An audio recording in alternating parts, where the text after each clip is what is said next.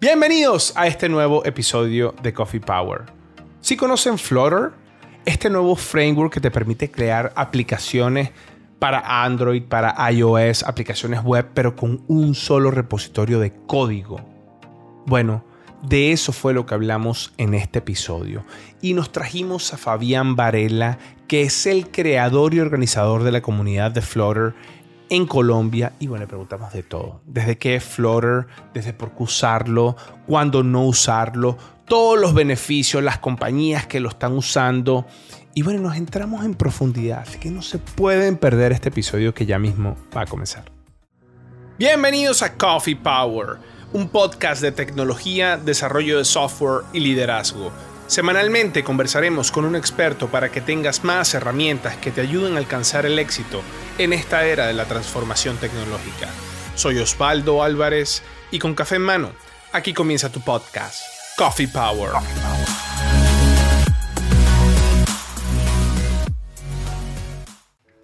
Hola Fabián, ¿cómo estás? Hola Osvaldo, buenas tardes. Muy bien, ahí vamos, todo tranquilo, todo chévere. ¿Y tú cómo vas? Muy bien, hermano, muy bien. Te, tengo que contar que fue muy chistoso cuando comencé a preguntar, señores, eh, comencé a preguntar las redes, señores, necesito a alguien bien duro en Flutter. Y todo el mundo me comenzó, Os, Os, tienes que contratar a este, a este, a este. Y cuando me puse ahí dije, Dios mío, todo el mundo me está recomendando a la misma persona. Sí. ¿Quién es este hombre? Y bueno, hermano, eres como muy conocido en la comunidad por, por la parte de Flutter. La verdad, pues actualmente sí. O sea, y pues se me hizo muy, muy chistoso que, que, pues llegaran ahí como esas etiquetadas, por decirlo así, en el LinkedIn y me dijeran, venga, inclusive por un mensaje que si le interesaría, pues reunirse en este podcast y yo pues de una, no, no, no lo había esperado porque pues nunca me había sucedido este tema y pues yo, y, e incluso habían más, y pues por decirlo así, como que gané. Se puede decir. y, llegaron tarde después, así que bueno, no importa. Sí, sí, eso sí. Bueno, Fabián, vamos, vamos a tratar de explicarle a la gente qué es esto de Flutter y, y, su comparación con otras tecnologías y cuándo aplicarlo y por qué aplicarlo. Y yo voy a arrancar por preguntarte, ¿qué es Flutter? ¿Qué es?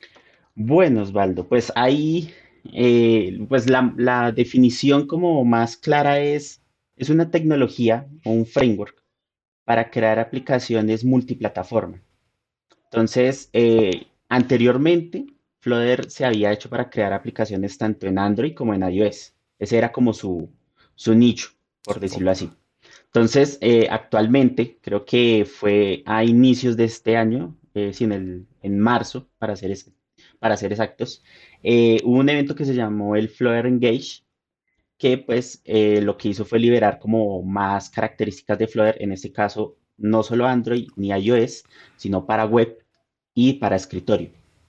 E incluso también aplicaciones embebidas, o sea, para sistemas embebidos, y posiblemente, pero eso creo que está en una versión alfa, beta, más o menos. Esas son versiones que todavía no van a salir eh, de forma estable para los desarrolladores, eh, también para lo que son los eh, relojes, los smartwatch. Smartwatch. Entonces, eh, por el momento está cubriendo como ese, como ese ecosistema con un solo código base, obviamente, que es el lenguaje de programación de Dart, que de pronto creo que hay gente que no lo conoce, hay mucha gente que conoce Java, que conoce JavaScript, que es el que más utilizan, Python, para temas de, data science, y uno dirá, bueno, ¿qué es Dart? Entonces, pues es el lenguaje de programación que utiliza pues Flutter en estos casos para poder eh, crear las aplicaciones y pues como te acabo de decir con un solo código base, que es lo importante. Sí. Dart es creado por Google, ¿no? Así es. Eso fue más o menos en el 2011 que lo crearon, o sea que ya, ya va como para sus 10 añitos, por decirlo así.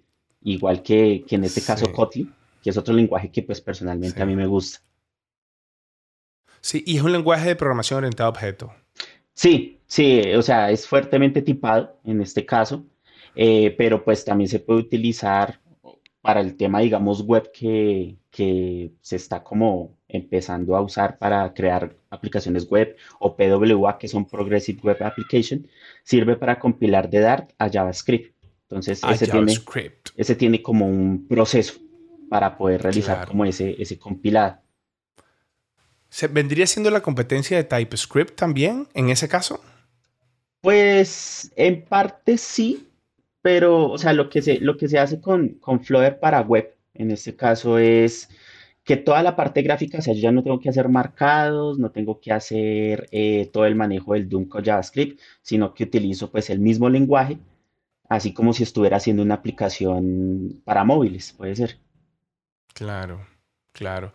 Ok, entonces tienes un, sólido, un solo código base, creas una aplicación y tú puedes hacer, digamos, deployment o, o, transpile that application para iOS, Android, web y etcétera, ¿no? Exacto. Eso, eso es un poco. Pero mi, mi pregunta es, ese, ese, esa, esa parte cuando se hace ese, no, no, no, sé cuál sería el término, el transpile, el compile, el, el, el, la transformación a ese lenguaje eh, destino ¿Es algo nativo en el caso de iOS y Android? ¿Él crea aplicaciones nativas o son aplicaciones híbridas? Pues se puede decir que son híbridas, pero pues no me gusta mucho esa palabra. Porque okay. en este caso trata de compilar más a nativo que las otras tecnologías. Entonces, eh, ¿qué, es lo, ¿qué es lo que hace? Voy a hacer como una pequeña comparación, digamos, por ejemplo, de React Native y de Xamarin, que son como los también los más populares, ellos tienen una capa intermedia, un puente, en el cual yo tengo mi código, que en este caso, digamos, por ejemplo, el de React Native es JavaScript. Entonces ellos tienen un puente para poder como realizar ese, esa transpilación, esa compilación, para que se comporte de forma nativa. Algo que Flutter no tiene, él lo hace directamente y él utiliza lo que es C y C++ por debajo. Entonces, eh, lo que hace. Y él genera un API, por ejemplo. Ah, disculpa que te interrumpa. No, dale, dale, continúa. No, no, no. Eh, y él genera, entonces, por ejemplo, en el caso de Android, él genera un, un, APK, ¿no? Un, digamos, un file que viene siendo una aplicación nativa que la puedo tomar y listarlo en una aplicación Android. ¿Es algo así? Exacto, sí, funciona tal cual. Digamos, están los comandos para poder como eh, generar el build, que en este caso pues se llama así, de tanto de Android sería como el APK o el App Bundle, porque pues recordemos que ya el APK creo que va a salir, o sea, se va a deprecar. Y está el de iOS que es el punto IPA. Sí. Entonces están, están esos dos cuando, cuando se genera. Si no estoy mal para desktop, él también genera su, su instalador, digamos que para Windows sería el, el, típico punto exe eh, creo que para iOS es el de el DMG, punto DMG. y no me acuerdo cuál es el de Linux. El de Linux no sé si lo hace con el tar GZ, el punto tar ah. GZ. Y en un instalador también, tiene un instalador donde es Next, Next, en que, o sea, toda la instalación para, para, para desktop. Eh, pues hasta esa parte no he llegado, pero hay como herramientas para poder generar esos, esos instaladores. Ok. ¿Qué pasa, por ejemplo, si yo estoy creando una aplicación y de repente yo me quiero meter en solo Android, ¿no? Quiero decirle, solo para Android haz algo en específico. ¿O yo pudiese llegar a ese nivel de customizar un build? Eh, sí, en ese caso, pues hay validaciones a, nivel de código, ya, ya a nivel de código, que te dice, bueno, si la plataforma es Android, haga tal cosa. Si la plataforma es iOS, haga tal, tal cosa. Digamos, por ejemplo, para la parte visual, que, es como lo más importante en el tema de, de Flutter. Yo quiero que se vean los, los pop-ups o los diálogos para Android, pues tal como se ve en una aplicación nativa de Android. Entonces yo hago la validación de que pues si la plataforma que actualmente se está ejecutando la, eh, pues, eh, la aplicación es con Android, pues muéstreme esos, esos cuadros de diálogo. Si es para iOS, pues va a mostrar los, los, los dialogs o los pop-ups de iOS.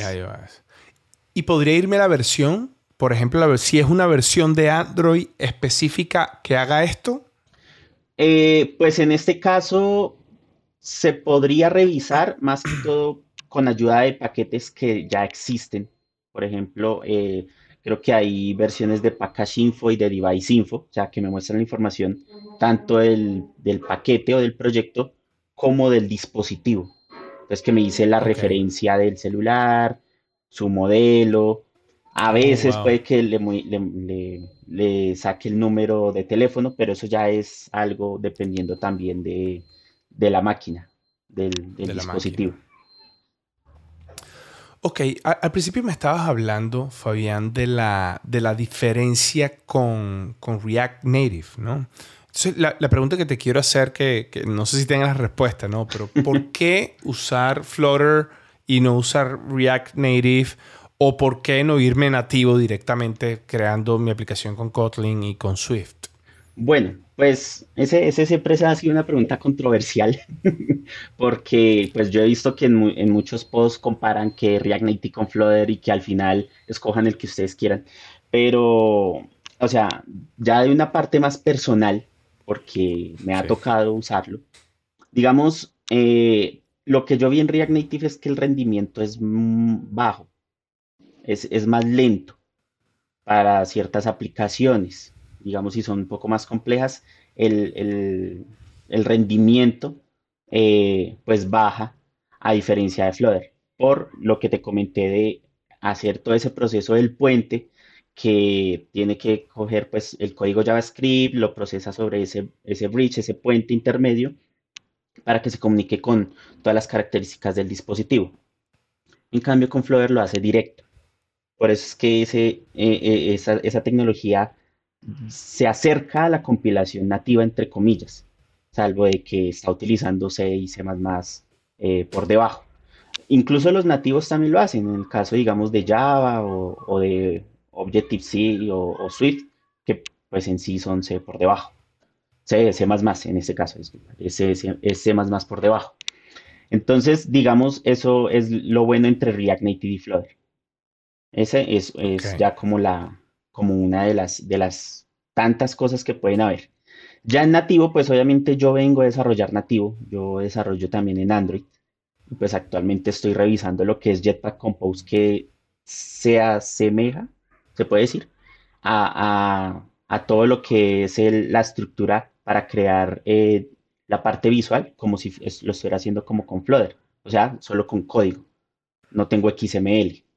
Entonces, eh, la parte nativa Obviamente en sí va a ser mucho mejor, sea con Flutter, o sea, sea si estoy utilizando Flutter o Xamarin o React Native o, Ionic en este caso, pero es más como un nivel operativo. Si digamos yo quiero sacar un producto mínimo viable, un MVP, pues yo lo podría utilizar sin ningún problema. ¿Por qué? Porque eh, en este caso, para Android y para iOS necesito dos desarrolladores. Pero si yo solo cuento con uno que puede aprender Flutter, que pues, o sea, viéndolo desde mi perspectiva, porque puede que sea la perspectiva de otra persona, yo veo que por ahí entre dos o tres semanas, si, le, si aprendo juicioso, puedo estar eh, realizando una aplicación en Flutter sin, problema. O sea, hay que, hay, primero hay que ser constante y juicioso y disciplinado, obviamente. No es de que voy a hacer el, a, ver eh, un curso o un tutorial o la documentación y, de pronto de un momento a otro lo pauso, no, la idea es ser como constante en ese, en ese aspecto.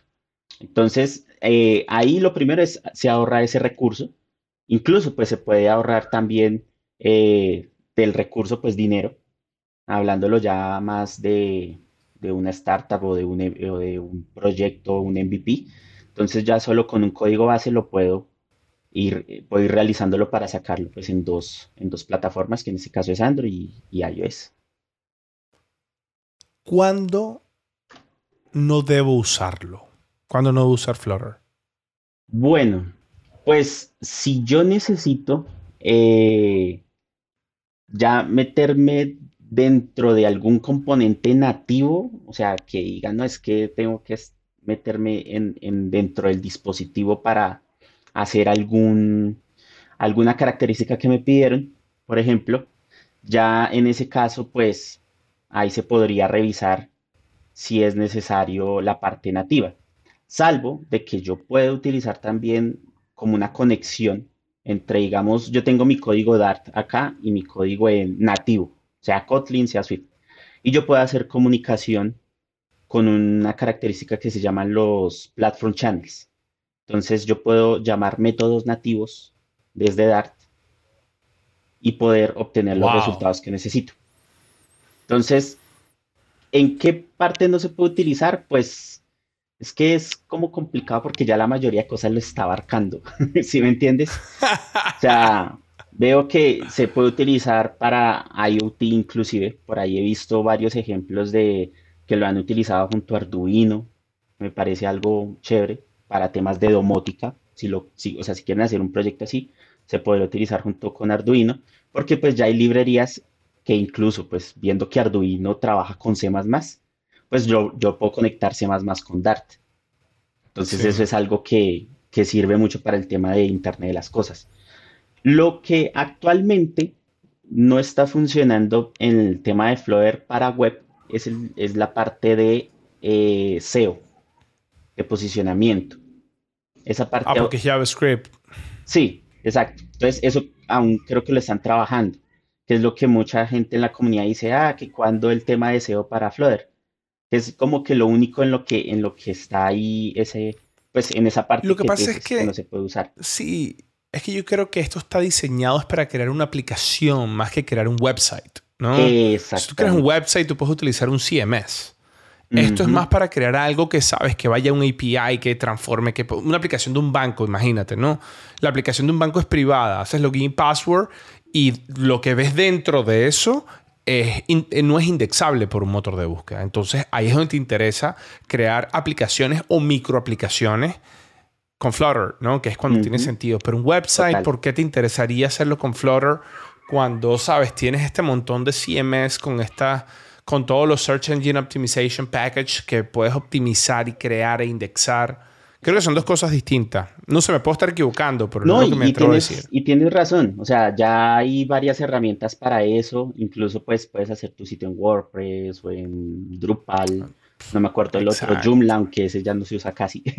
pero... pero no, ahorita están los CMS in the cloud como Wix, Web, ah, Squarespace, todos esos que son brutales, buenísimos. Exacto. Está Shopify si quieres hacer un e-commerce. Está... No, imagínate. Sí, o sea, si tú, por ejemplo, o sea, hagamos un ejemplo de un proyecto, no sé, que tengas tus dos aplicaciones, tu web administrativo, que es diferente a un website, o sea, que puedas manejar como las configuraciones administrativas de, del sistema y tu backend. Entonces, la parte web se podría hacer con Flutter en ese caso, que no necesito indexarlo a, Google y posicionarlo, no, no, esa parte pues se podría hacer fácilmente con Flutter y ahí crearías es tu web app. O sea, no crear un website, sino un web app. Esa es la idea. Exactamente. Creo que esa es la gran, la gran diferencia. Oye, me, parece interesante lo que dices de cuándo no usar, pero, pero fíjate, el gap se está cerrando, ¿no? O sea, cada vez puedes hacer más cosas. Exacto. Y, estoy viendo acá, o sea, Nubank es hecho en Flutter. Así es. La aplicación del BMW es hecho en Flutter. Square es hecho en Flutter. Google Assistant es hecho en Flutter. Google Pay Entonces, también. ¿sabes? ¿Cuál? Google Pay. Google Pay es hecho en Flutter. La aplicación de Sonos, parte de eBay, Groupon, eh, parte de Alibaba es hecho en, en, Flutter. O sea, estoy viendo aquí el montón. Google Ads, la aplicación es hecho en, Flutter. O sea, es demasiado, mira, increíble. O sea. Y otro es Toyota. para el tema de IoT de los carros están buscando desarrolladores en Flutter para ese oh, tema, o sea, para los sistemas embebidos. Entonces Mira, digo como que tiene mucho alcance. sí, yo, yo, te voy, yo te voy a dar un, te voy a contar algo. Hace aproximadamente, ya te voy a decir cuánto tiempo, unos 15 años, 14 años, eh, yo comencé a desarrollar mobile, aplicaciones móviles para BlackBerry. Imagínate esto. Y eso era, hermano, bueno, eh, la arquitectura de software para hacer software para BlackBerry era súper complicado. Y en ese momento es que comienzan a hacer, ¿sabes? Salió el iPhone, salió el Android y comienzan a hacer todas estas aplicaciones. Eh, y hacer aplicaciones nativas para todos los dispositivos no era sustainable, no era, o sea, no era sostenible, era muy costoso.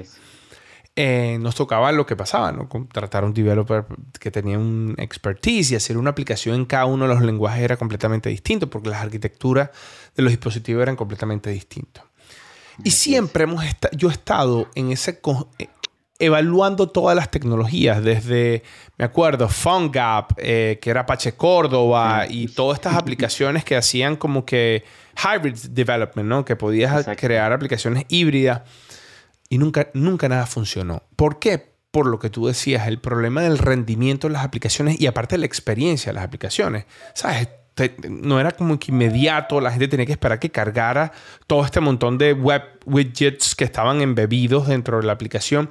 La experiencia no, era muy, no ha sido muy buena. Incluso con Xamarin, yo probé Xamarin y tampoco me pareció que es esto. Y lo peor de todo eso es que las compañías se acostumbraron, se acostumbraron a lidiar con este tema y ahora es muy común que tú tengas el equipo de iOS y el equipo de Android que tengas dos equipos totalmente distintos. Y lo que tú decías al principio, ahora un proyecto, en vez de estar creando una aplicación, está creando dos. Y después, bueno, así como tienes el equipo ahora de React y tienes el equipo de Angular, ahora tienes el equipo de AEM y tienes el equipo de Drupal. Entonces, ¿sabes? Se están creando como que estos equipos por tecnología para crear aplicaciones. Si esta gente de Google logra solventar este problema, creo que va a ser un cambio transversal completamente en la manera en que las compañías van a hacer software. ¿Por qué? Porque uno, van a optimizar todos los equipos que se van a armar y el modelo operacional en cómo se tiene que hacer el software. Dos, va a crear muchísima más consistencia entre las distintas aplicaciones que vamos a tener. No es que vas a tener un product roadmap de la aplicación de Android y un product roadmap de la aplicación de iOS, sino que estás creando una sola que se va haciendo, eh, eh, se va construyendo para ambos. Tres, vas a llegar al mercado muchísimo más rápido porque, sabes, tienes un solo equipo que lo que crea le va a servir a todos y eso va a ser genial. Sí, claro. y, si logra mantener esta parte de la experiencia, o sea, yo pienso que va a ser el hit, el hit, el hit y por eso es súper importante y por eso mi, mi, apuro en hacer este episodio, ¿no? ¿Qué opinas de eso? Sí, claro. No, y es que ha, empezado, o sea, yo creo que desde, desde el 2020 fue que empezó a haber más demanda. O sea, digamos, en, 2000, en 2017 habían desarrolladores que ya lo estaban revisando a finales. Conozco, hay varios que, que han revisado sobre ese tema. Yo lo empecé a ver ya en el 2018, que me pareció curioso, porque pues yo venía a desarrollar en Android con XML y con Kotlin. Bueno, primero comencé con Java, pero llegó Kotlin y dejé Java, la verdad, por Java es de New Cobol, perdón, perdón, no dije eso, pero así dicen. Java es el nuevo Hay un amigo que dice que Java es la forma más fácil de hacer las cosas lentas. Yo quedé como Exacto. Uy, y sí, la verdad sí. Entonces... Eh, Uy, me van a matar, pero estoy de acuerdo. sí, entonces eh, yo, yo empecé a revisar Flutter en, ese, en ese año, en el 2018 entonces, pues eh, ya lo habían como vuelto más estable. E incluso, pues, eh, en una empresa donde yo estuve, hice ahí mi primera aplicación en Flutter. Pues hablé con, con, el equipo de tecnología en ese, en ese momento y pues habían dicho, no, estábamos entre escoger entre React Native y Xamarin. Pero pues yo en ese momento llegué y dije, oigan, quité React Native, quité Xamarin y les comenté de Flutter y pues eh, el proyecto se, se, realizó en Flutter. Y fue por el motivo de recursos, porque el proyecto estaba nativo, tanto en Android como en iOS, pero no había iOS. Y si buscábamos uno, pues nos salía costoso eh, en, en, esos temas. Entonces lo que se hizo fue pasarlo a, a Flutter y pues el cambio fue bastante bueno también.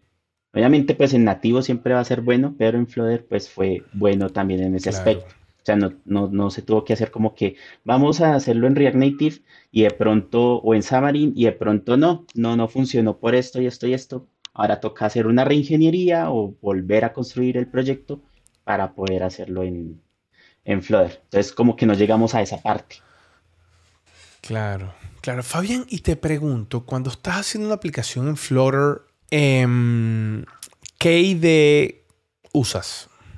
Bueno, pues yo al inicio comencé con Android Studio porque por lo mismo venía de Android, pero pues yo dije, no, eso pues está muy pesado y cuando vi que las extensiones también estaban en Visual Studio Code, pues en ese tiempo me pasé a Visual Studio Code. O sea, yo estuve como migrando de IDEs. o sea, el Eclipse, Dios mío, que es la cosa más pesada del planeta, porque el Android Studio es basado en Eclipse.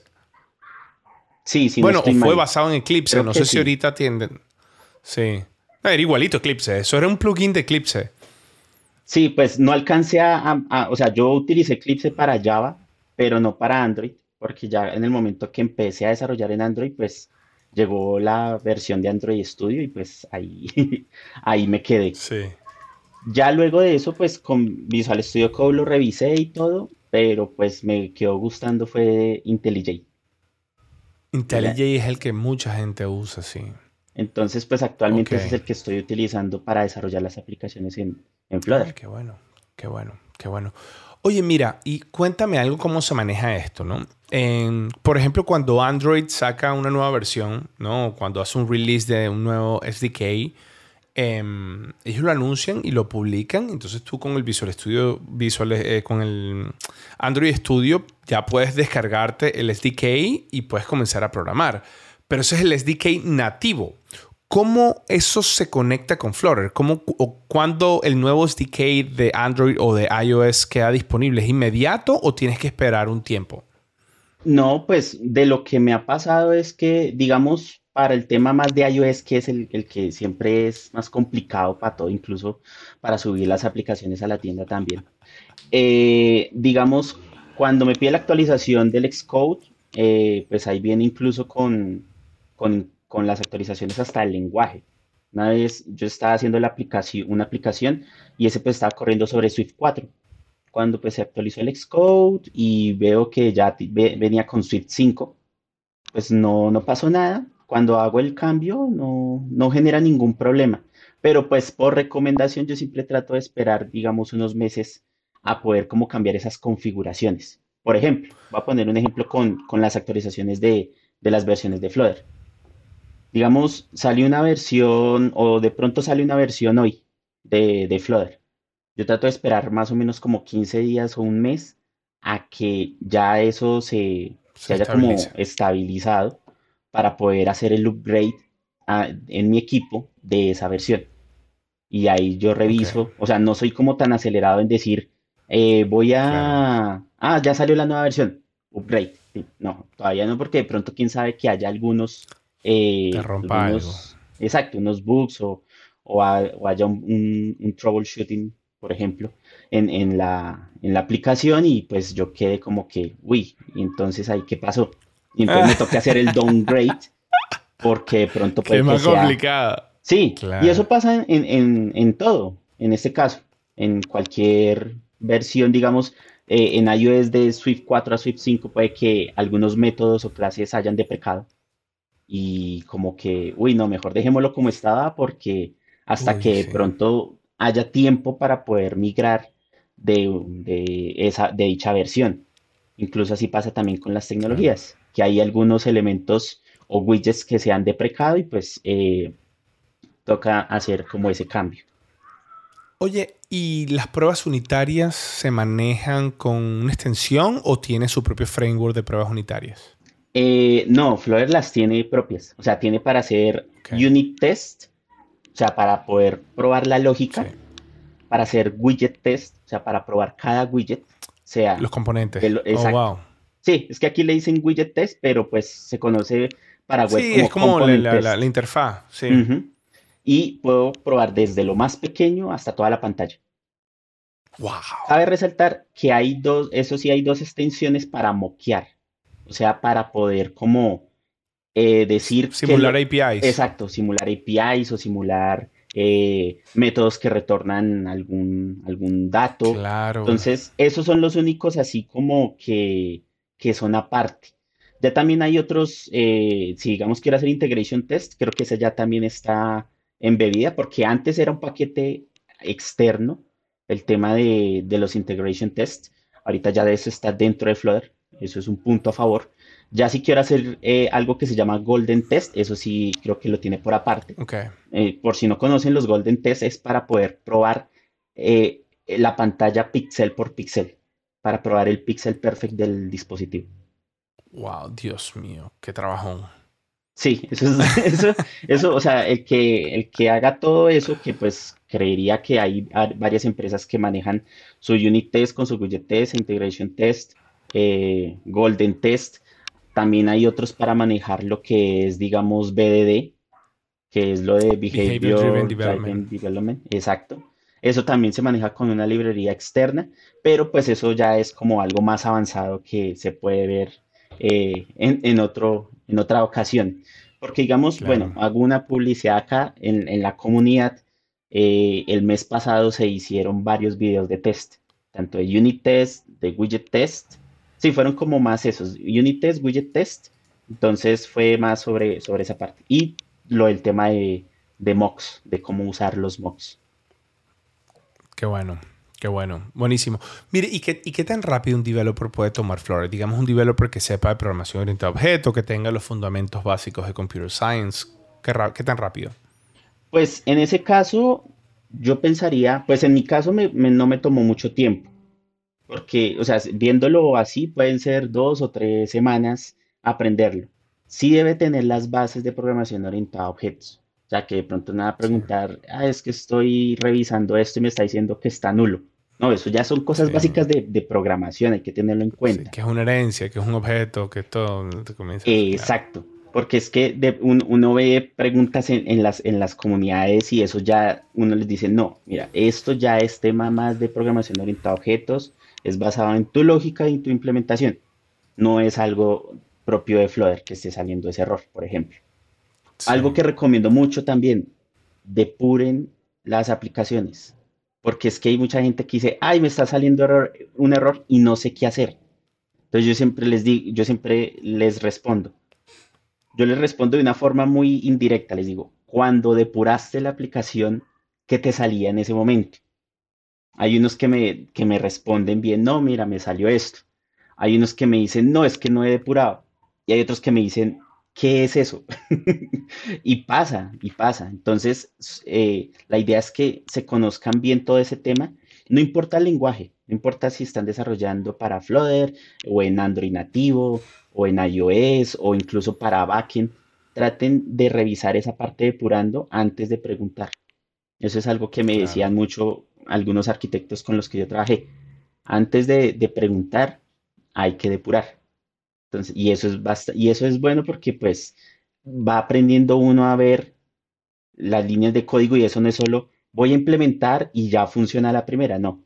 Eh, si veo que hay un error, vamos a ver a detalle, a ojo, qué es lo que está pasando.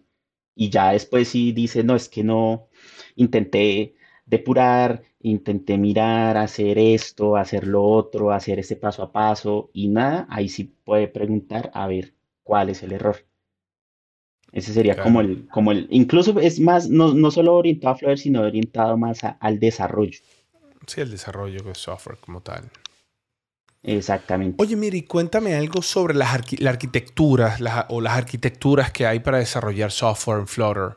Eh, ¿Son distintas de, de las que conocemos en las aplicaciones móviles o qué opinas tú?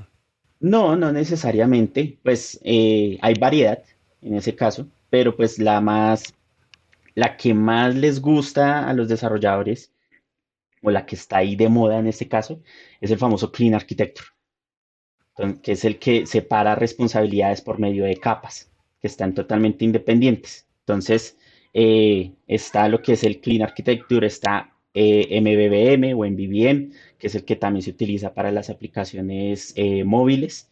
Está en VC, pero esa no la están utilizando mucho actualmente está MVP, o sea, Model View Presenter, no lo confundan con el producto mínimo viable eh, en este caso. Entonces, ese también es similar a, a, MVC, eh, lo, único diferente es que tiene como manejo también de interfaces. Hay una que pues estoy revisando con Flutter que es de iOS, es propia de iOS que se llama Viper, el Viper Architecture. esa también la, la, también se puede utilizar eh, hay una también eh, que no es tanto, o bueno, sí puede ser como una arquitectura, pero también como, como un, como, ¿cómo te lo puedo decir? Como, como una metodología o como una, unos, un principio, que es en el caso de que yo en cada capa la divido como eh, por librerías o por paquetes.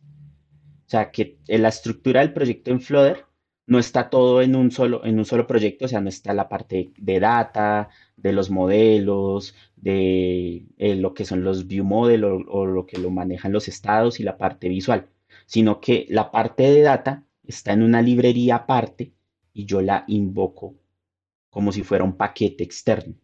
Y es otro proyecto. Y es otro proyecto. Sí. O puede estar dentro Sí, del proyecto, muy pero común. totalmente aparte Sí. del proyecto principal. Sí.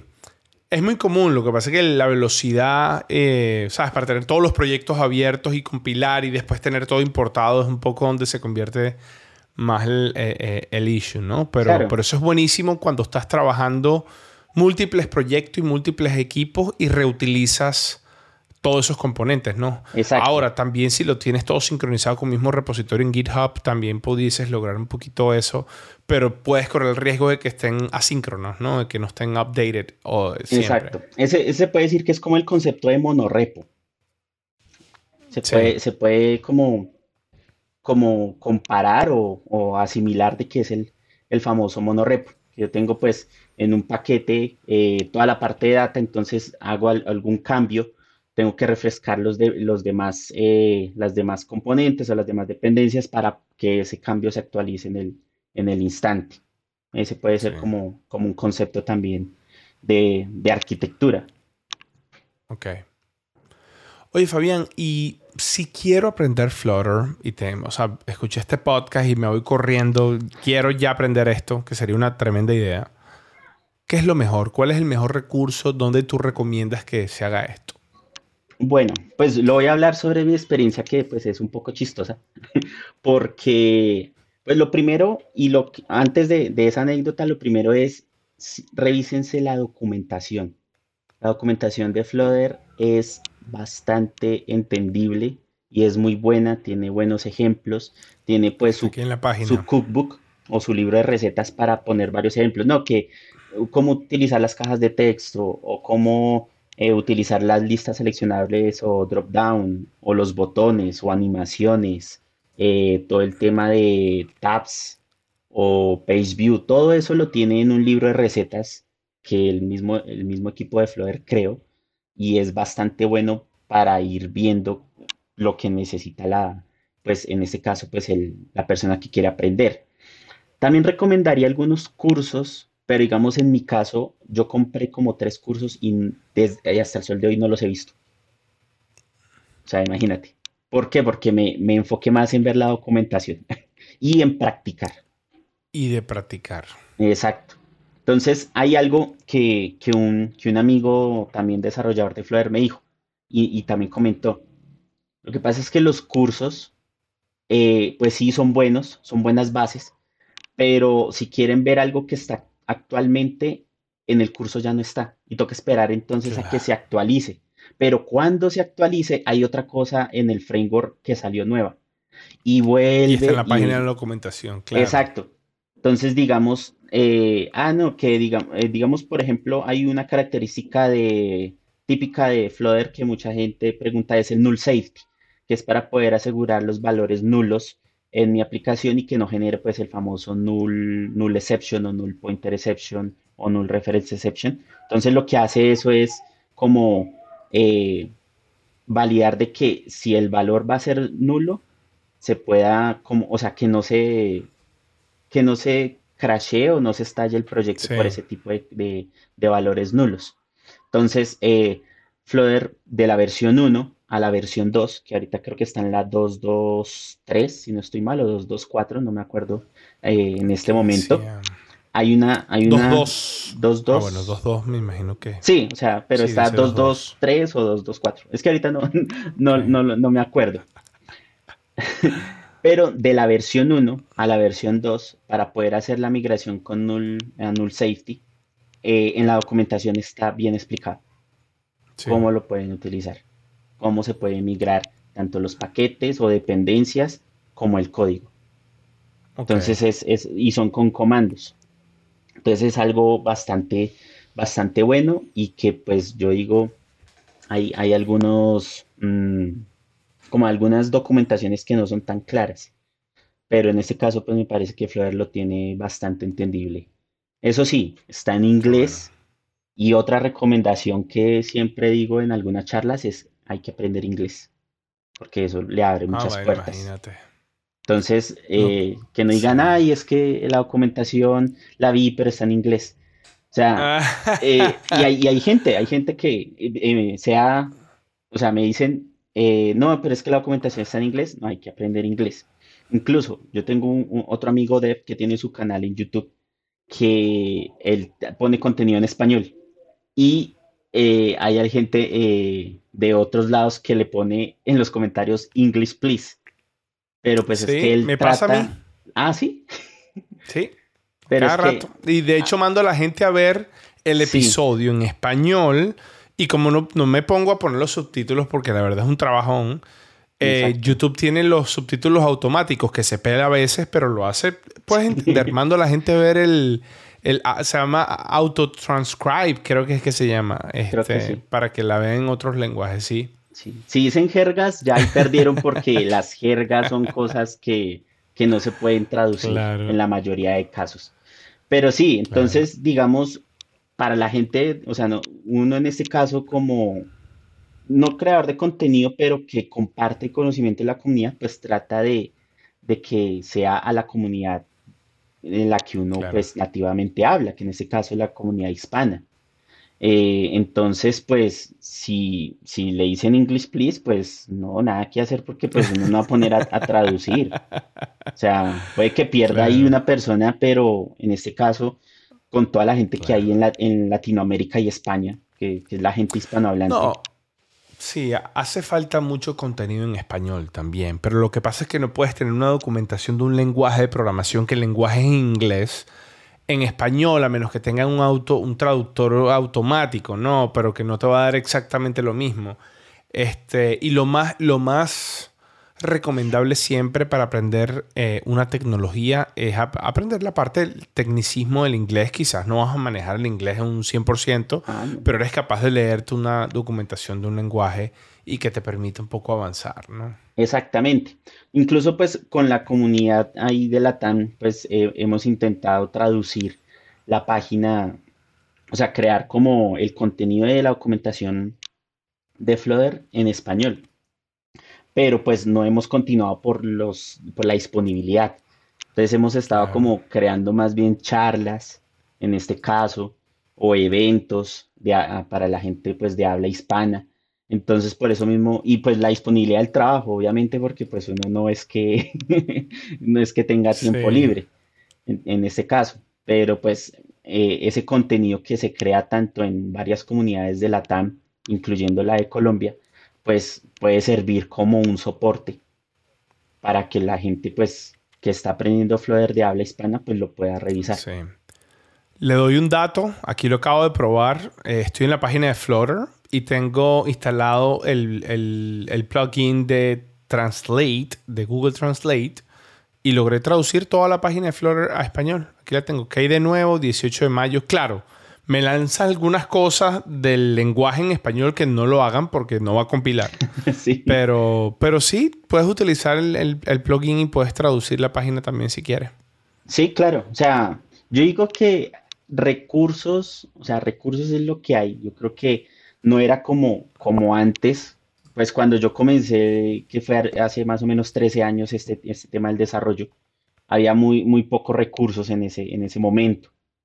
Entonces, eh, actualmente Sí. ya, o sea, cuando era 2000, 2008, Stack Overflow todavía no existía. O si existía, era muy, muy No poco. está conocido. Exacto. Entonces, como que uno ya no tenía ese, ese recurso. Ya cuando uno lo comenzó a ver más o menos, creo que fue, bueno, yo lo comencé a ver más o menos en el 2012, eh, ya pues es, ya hay, hay más material.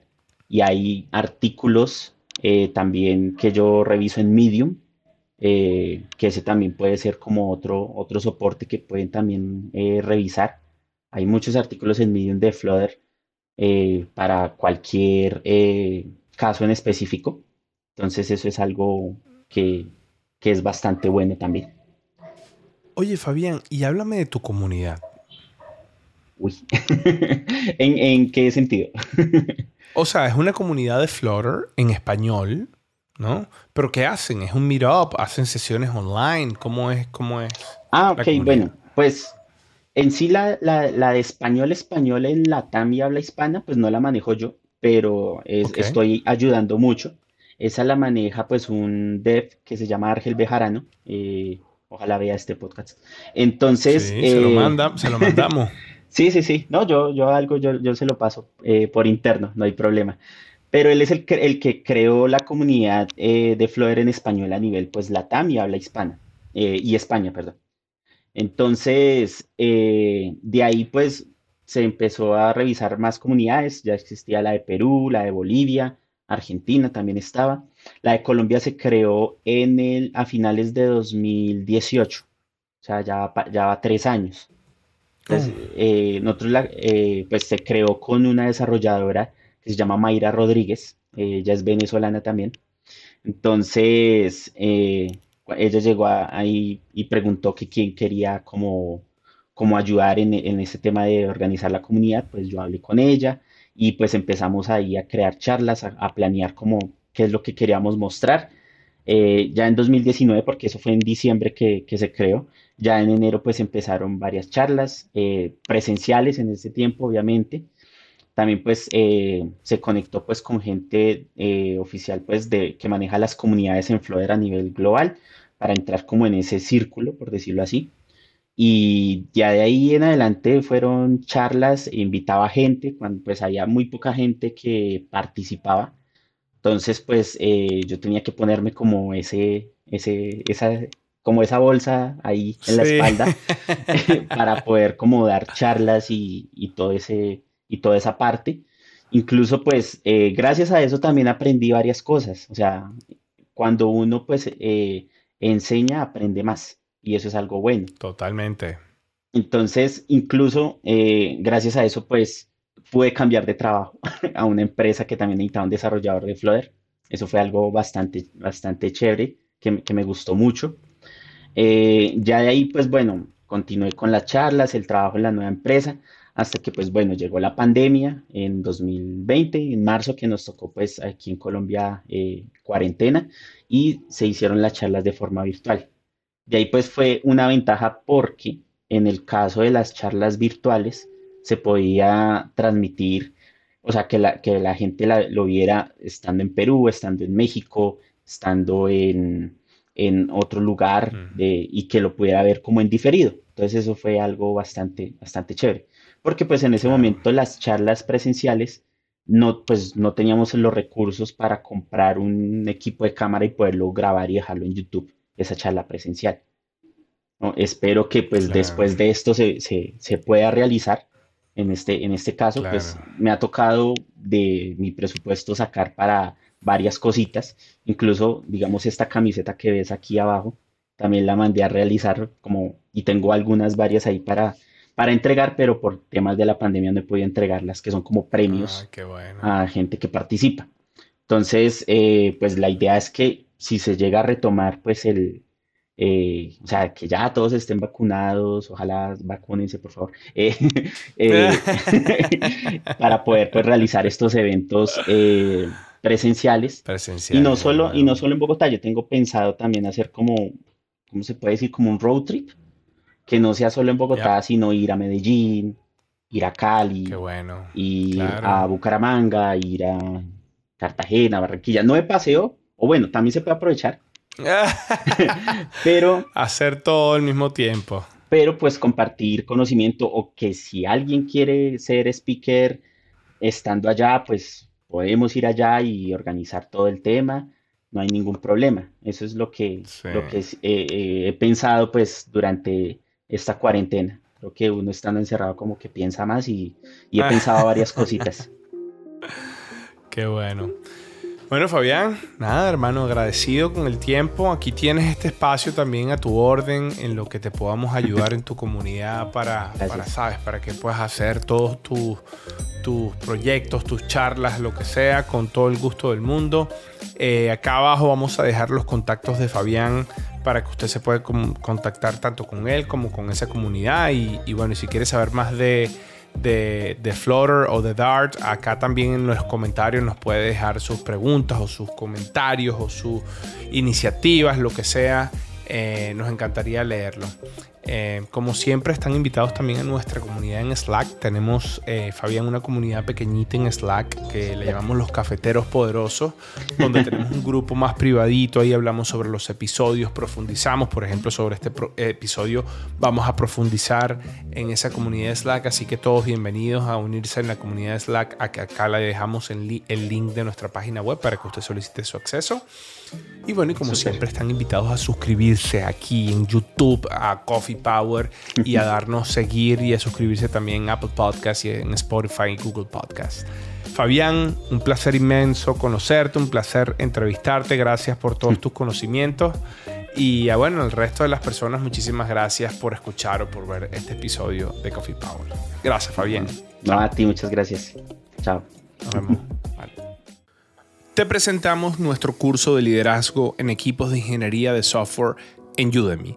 Un curso donde aprenderás sobre estimaciones de proyecto y levantar capital, ensamblar los equipos de desarrollo de software, definir los pads de carrera, tanto la que es 100% técnica como la carrera de gerencia o la carrera de liderazgo manejar los cuellos de botella y la burocracia, entender el verdadero rol del líder en una operación de software exitosa y por último acelerar la operación. Este curso cuenta con más de 14.800 estudiantes y un rating de 4.6 estrellas de 5. Aquí, abajo en la descripción, te dejo un código de descuento para que comiences a hacer este curso ya mismo. Nos vemos en el curso.